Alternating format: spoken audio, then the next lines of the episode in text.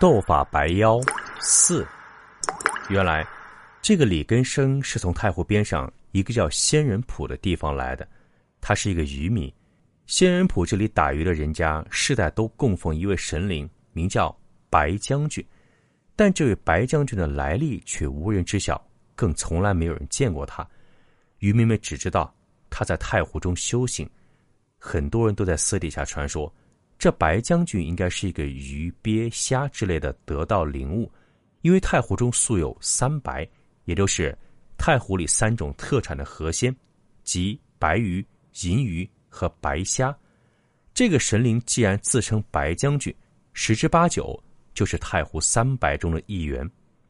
李根生说：“这位白将军颇有法力，附近十里八乡渔民自从供奉他以来，再也没有发生过帆船溺水之类的意外事故，年年都是风调雨顺，鱼粮满仓。但是，这个白将军却有一个古怪的习惯，那就是每到闰年。”他就要成亲一次，而且与他成亲的女子还必须是不到十六岁的黄花大闺女。可渔民们都明白，虽然说是成亲，可作为太湖中的神灵，与他成亲的姑娘不是要被丢进太湖里，活活沉湖溺死吗？所以当时很多人都不赞同这事，甚至有人私底下传说，这白将军草菅人命，只怕是个邪神，以后还是少供奉为妙。于是乎，这白将军成亲的事也就不了了之，没了下文。结果第二年就发生了怪事，仙人浦这一带的水面几乎没有一天太平日子，几乎每个月都有渔民翻船或者落水，打捞上来的鱼虾也明显不如往年多了。甚至有时候明明天气好好的，太阳高挂，只要渔船离了岸，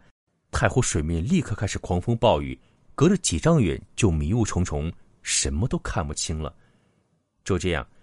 仙人浦一带的水面一连闹了整整三年，很多原本日子还过得下去的渔民家里被弄得揭不开锅了，而那些沿岸靠着种地过活的人家，更是连余粮都没有。整个仙人堡周围百姓的日子是苦不堪言。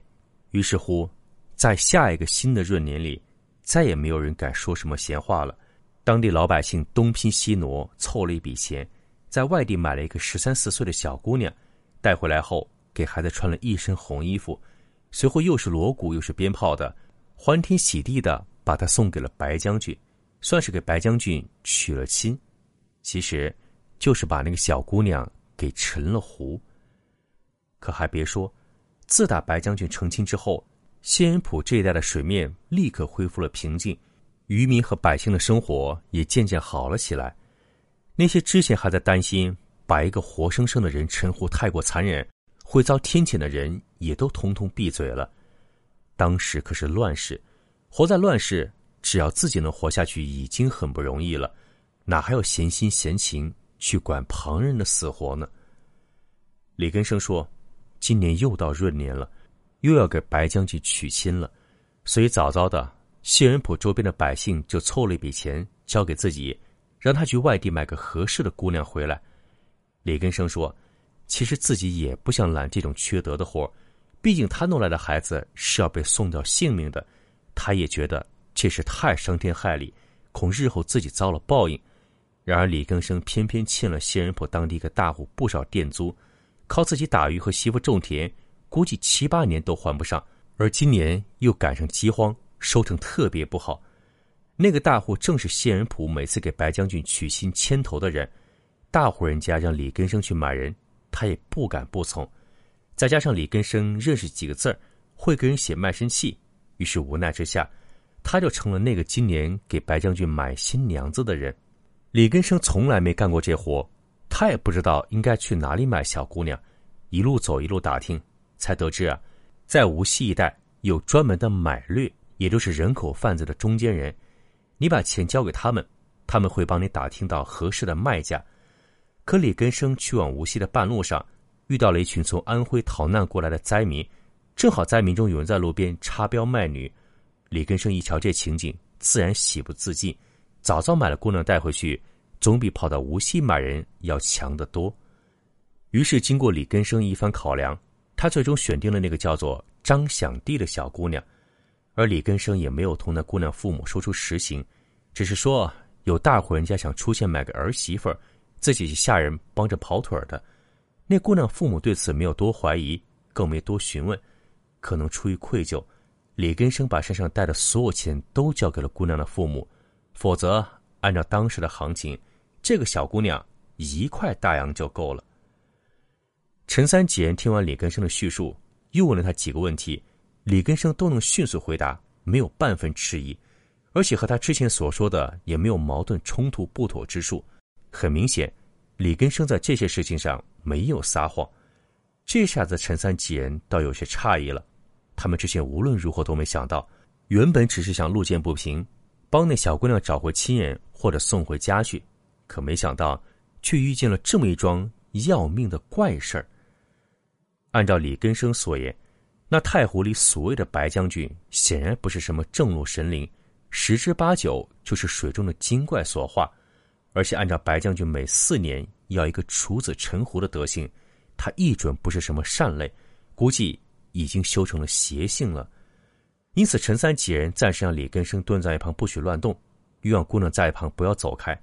随后，他们三人往旁边走了几步，约莫走出去四五丈远的样子，凑在一处低声讨论起来。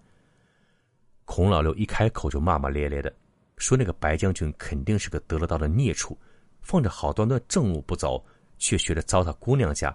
这种野心邪神的，一定好好收拾一下，不然以后等他事大了，肯定会成为当地百姓的祸害。”欧淑文摇摇头说道：“他现在已经是个祸害了，这些年来那些渔民农夫的，都不知被他胁迫害死多少女孩了。”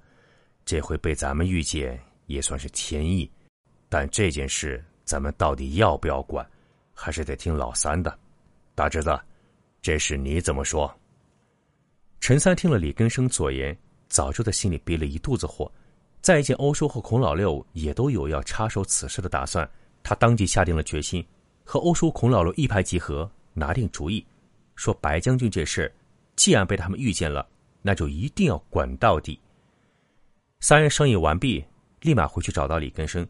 说：“这神灵娶亲的场景难得一遇，他们要跟他一起回去见见世面。”李根生见陈三几人突然改了口风，也不明白他们葫芦里到底卖的什么药。可陈三这几个彪形大汉身上带着刀，自己又不敢拒绝，只得点头答应了下来。但紧跟着，李根生有些不太放心的叮嘱陈三他们。说，虽然谢仁普每隔四年就要给太后白将军娶亲，在当地已经不是秘密，附近十里八乡的人都知道这个传统，但是拿着活生生的小姑娘陈胡，毕竟不是什么光彩的事，所以谢仁普的百姓在外面极少谈及此事，更加忌讳有外乡人跟着掺和。因此，李根生恳求陈三他们，说他们想跟自己回谢仁普没什么，但是进入谢仁普之后，两拨人一定要分开走。不然，如果被当地人看见，他们这几个外乡人是被李根生带回来的，那么他自己一定会有大麻烦。至于白将军那些事情，更不能让谢恩仆人知道是李根生告诉他们的，否则依照族规，说不定李根生也要跟着小姑娘一起被沉湖。陈三听了李根生的恳求后，心中暗喜。原本他们还担心李根生回去之后会把他们几个来历告诉旁人，如果那样。就算当地人不敢对陈三他们做什么不利的事情，但是光是一大群人盯着他们，对他们严防死守，倒是他们真想做什么，那就难于登天了。更何况，万一谢仁普当地民风剽悍，一众乡民打算硬碰硬，跟陈三他们真动了手，就算陈三他们个个身怀武艺，也不会是整个谢仁普百姓的对手。到时候谢仁普那里天高皇帝远，祖法要大于国法。陈三几人只怕死了也不会被外人知道，而李根生之言正合他们之意。在他们看来，此事最好的解决之道，就是在谢仁普百姓没有发觉之际，将白将军暗中处理掉。不然，那白将军现在已经是谢仁普一带的镇湖之神，突然来了几个外人，对当地的神灵行不利之举，当地的百姓们知道了，又怎么可能善罢甘休呢？本集播讲完毕，感谢您的收听。如果您喜欢，请您评论、点赞、转发。更多精彩内容，请您期待下集。听有声，